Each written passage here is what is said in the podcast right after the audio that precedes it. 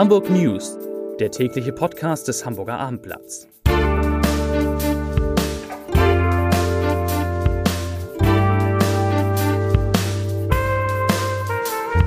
Herzlich willkommen, mein Name ist Lars Haider und ich werde im heutigen Podcast versuchen, Udo Lindenberg telefonisch zuzuschalten. Wir wissen nicht, ob es klappt, aber mit ein bisschen Glück hören Sie heute, hört ihr heute am Ende dieses Podcasts Udo Lindenberg live aus Timmendorf.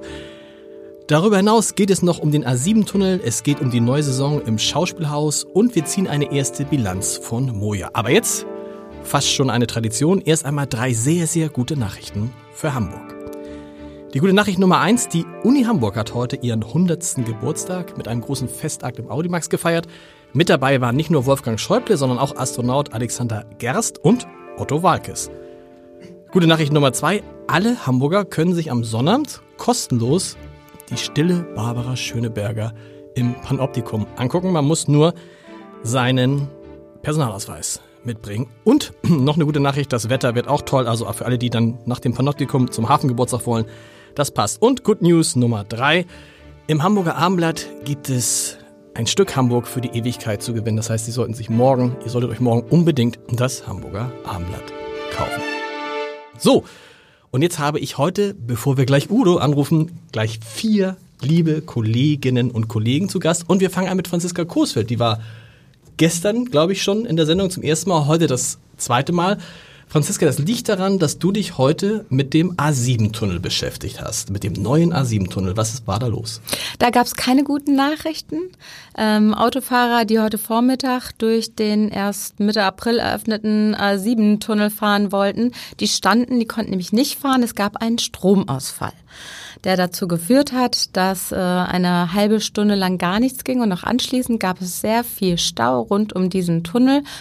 Und ähm, auch Ampeln sind ausgefallen, und zwar in Stelling und in Eidelstedt. Aber wie, was, wie, inwieweit beeinflusst ein Stromausfall einen Tunnel? Weil da fällt mir eigentlich durch, weil dann die Lichtsignale ausfallen und dann heißt es automatisch es alles, Stopp. Äh, genau, es wurde alles, der Tunnel wurde komplett gesperrt aufgrund dieses Stromausfalls. Es gab irgendwo, den genauen Grund weiß man nicht, es gab eine Störung im Stromnetz, wie Stromnetz Hamburg uns gesagt hat. Wie es so schön heißt. Und daraufhin gab es eine Vollsperrung, eine halbe Stunde lang. Aber das hat gereicht, um für lange Alles- Autoschlangen Alles sorgen. Aber das Gute ist ja, es war erst jetzt die zweite Panne, glaube ich, für diesen im Mitte April eröffneten Tunnel. Erste, äh, am 1. Mai gab es bereit, äh, bereits eine sogenannte Kabelpanne. Äh. Auch dort gab es dann eine Vollsperrung und es ging gar nichts. Ja, innerhalb von einem guten Monat zwei Pannen. Das ist, ein, das ist äh, nicht äh, schlecht, das hat so BER-Qualitäten. Vielen Dank. Maike Schiller ist da, unsere Kulturchefin. Und sie war heute im Deutschen Schauspielhaus und hat Karin Bayer, der Intendantin, gelauscht. Warum? Karin Bayer hat äh, tatsächlich auf der Bühne des Deutschen Schauspielhauses heute äh, die Saisonpressekonferenz gegeben, also die nächste Spielzeit vorgestellt. Wir saßen alle mit Blick auf den Zuschauerraum und es gibt ja tatsächlich kaum einen schöneren Ausblick in Hamburg als den von der Bühne in den Zuschauerraum des Deutschen Das heißt, ihr durftet, ihr Schauspielhauses durftet auch auf der Bühne sitzen. saßen Toll. auf der Bühne und haben in die andere Richtung geguckt. Perspektivwechsel, das ist auch so ein bisschen das Thema Okay. der, äh, der nächsten Spielzeit von Karin Bayer. Ähm, sie möchte alles äh, außer Konsens in ihrem Spielplan haben, also möglichst widersprüchliche Positionen. Und der erste Autor, den sie auf die Bühne bringt, ist ähm, gewissermaßen ein alter Bekannter, weil sie mit Unterwerfung ja einen ganz großen Theatererfolg hatte. Ulbeck. Welbeck, genau. Wow. Michel Welbeck, der Franzose, ähm, der äh, ja gerne Chauvis als Hauptfiguren äh, in seinen Romanen hat und äh, so wird es auch in dem neuen, äh, in der neuen Inszenierung sein, die diesmal nicht Karin Bayer selber macht, sondern Falk Richter, Serotonin, der aktuelle Roman von Michel Welbeck. Und wenn ich mir jetzt nur ein Ticket kaufen würde fürs Deutsche Schauspielhaus, was würdest du da empfehlen? Dir würde ich die Nibelungen empfehlen. warum? Die Nibelungen allerdings mit anderem Text und auch anderer Melodie. Ähm, das ist ein Abend, Radioshow nennen sie das. Man kriegt die Nibelungen in einer relativ kurzen Zeit sehr unterhaltsam, sehr schrullig, sehr lustig serviert. Die letzten beiden Folgen waren immer im Malersaal zu Gast. Die jetzige werden sie des großen Erfolges, des vorauszusehenden Erfolges wegen gleich auf die große Bühne bringen. Wann geht die neue Spielzeit los? Nach den Sommerferien? Am 6. September, was äh, lustig ist, weil am 7. September wird die Saison im, äh, in der Oper eröffnet und die Intendantin, die die Saison in der Oper eröffnet. Heißt? Karin Bayer. Karin Bayer mit- Sie macht sich also sozusagen am ersten Spielzeitwochenende schon selbst Konkurrenz. Wo ich dich jetzt schon mal hier habe. Na? Jetzt Das Wochenende steht vor der Tür. Was muss man denn an diesem Wochenende in Hamburg kulturell machen? Gibt es da noch diesem Tipps? Wochenende ist Premiere im Thalia Theater. Amphitryon und äh, da steht einer auf der Bühne, der gerade mit einer ganz großen Schauspielerära ausgezeichnet wurde, nämlich Jens Harzer hat den Iflandring von Bruno Ganz bekommen. Bruno Ganz hat ihm den vermacht, äh, der ist ja gestorben Anfang des Jahres. Man muss das, wenn man so diesen Iflen-Ring hat, das fand ich hat ganz man faszinierend. Lebenszeit Und dann muss man aber tatsächlich eine Art Vermächtnis machen Genau. und dort schon reinschreiben, wer den bekommt. in Genau. Österreich beim Staat und der nächste, der das dann bekommt, weiß es auch erst, wenn der vorherige Preisträger oder der vorherige Ringträger gestorben ist. Und das ist also Jens Harzer, Ensemblemitglied am Thalia Theater. Der steht jetzt auf der Bühne, Leander Hausmann inszeniert.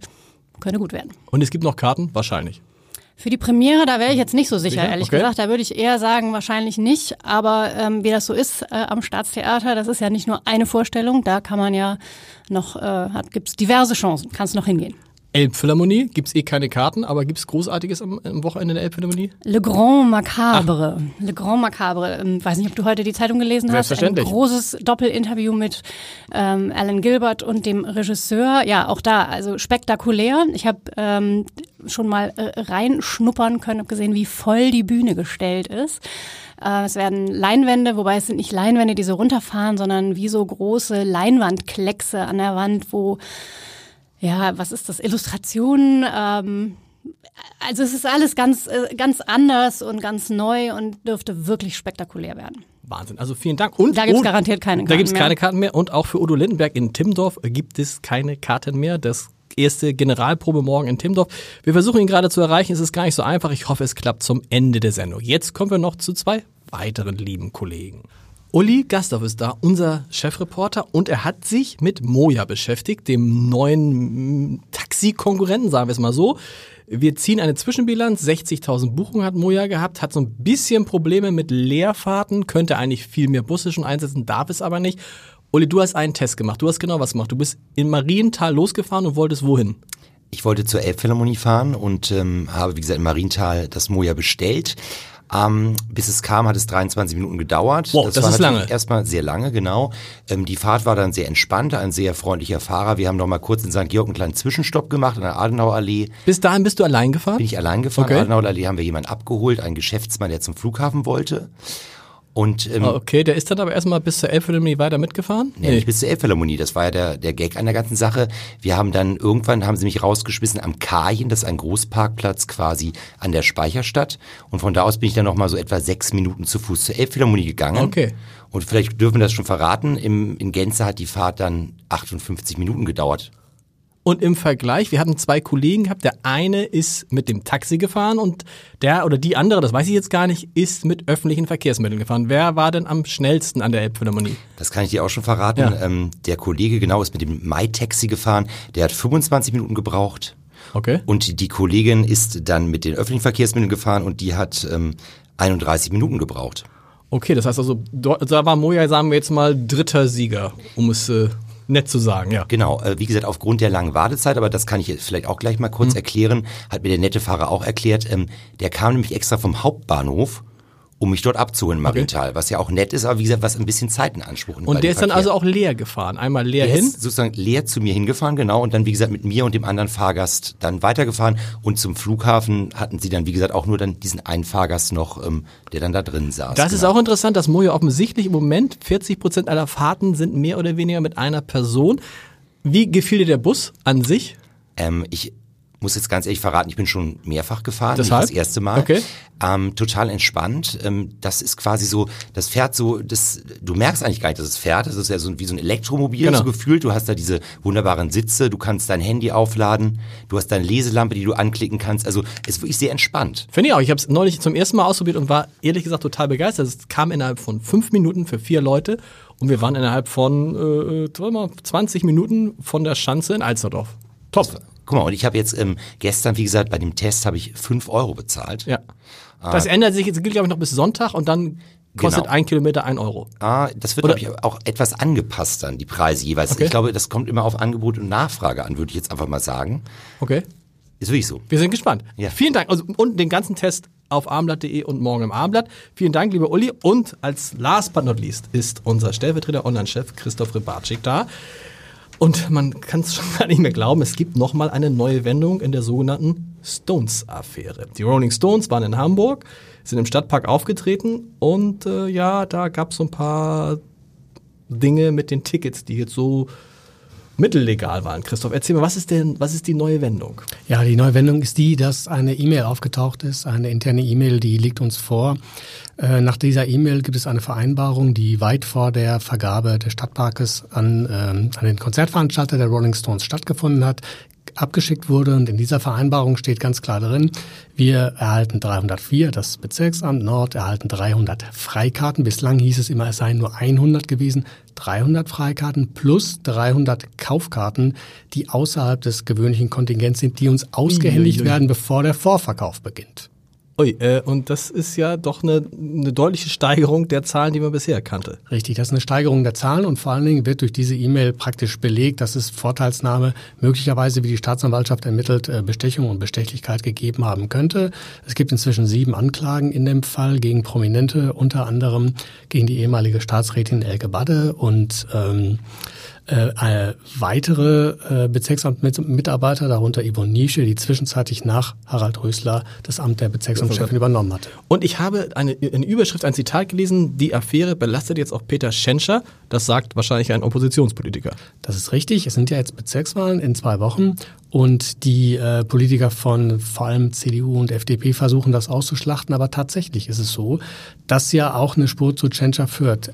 Tschentscher war über viele Jahre äh, SPD-Chef in Nord, er war selbst ähm, äh, Fraktions, ähm, Fraktionschef in, in der Bezirksversammlung. Er war Finanzsenator und damit zuständig äh, für die Bezirke. Richtig. Und da liegt eigentlich seine größte politische Verantwortung. Wenn also sozusagen nachgewiesen werden könnte, dass er davon gewusst haben könnte oder sogar dort war beim Konzert, würde es eine politische äh, Verantwortung zeigen. Christoph, wir müssen jetzt abbrechen, weil jetzt höre ich, gibt es tatsächlich eine Verbindung zu Udo Lindenberg und wenn alles klappt, hören wir jetzt gleich Udo Lindenberg aus Timmendorf. Vielen Dank, ihr Lieben.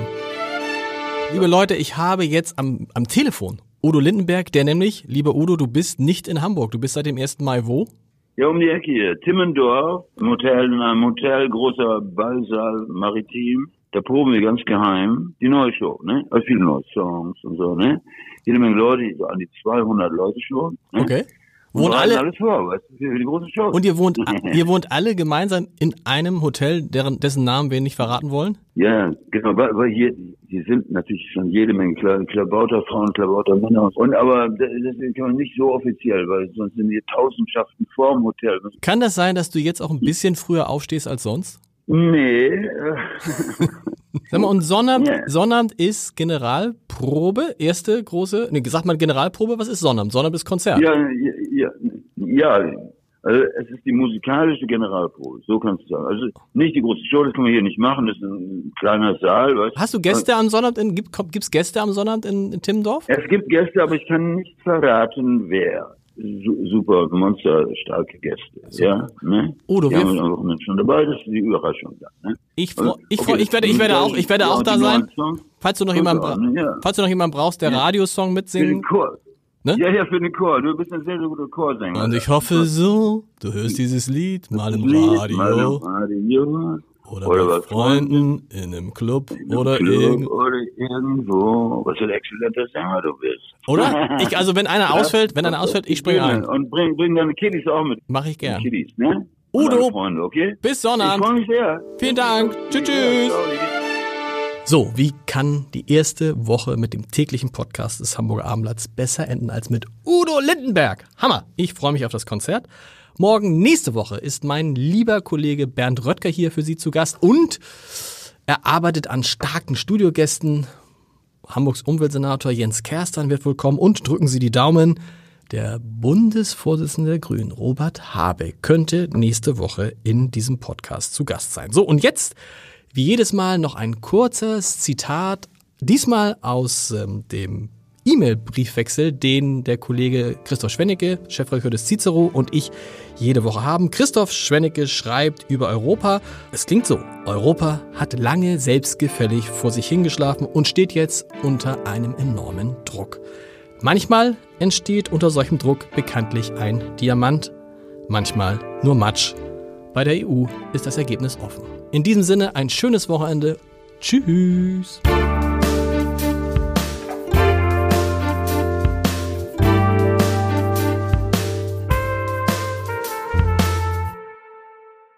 Weitere Podcasts vom Hamburger Abendblatt finden Sie auf abendblatt.de slash podcast.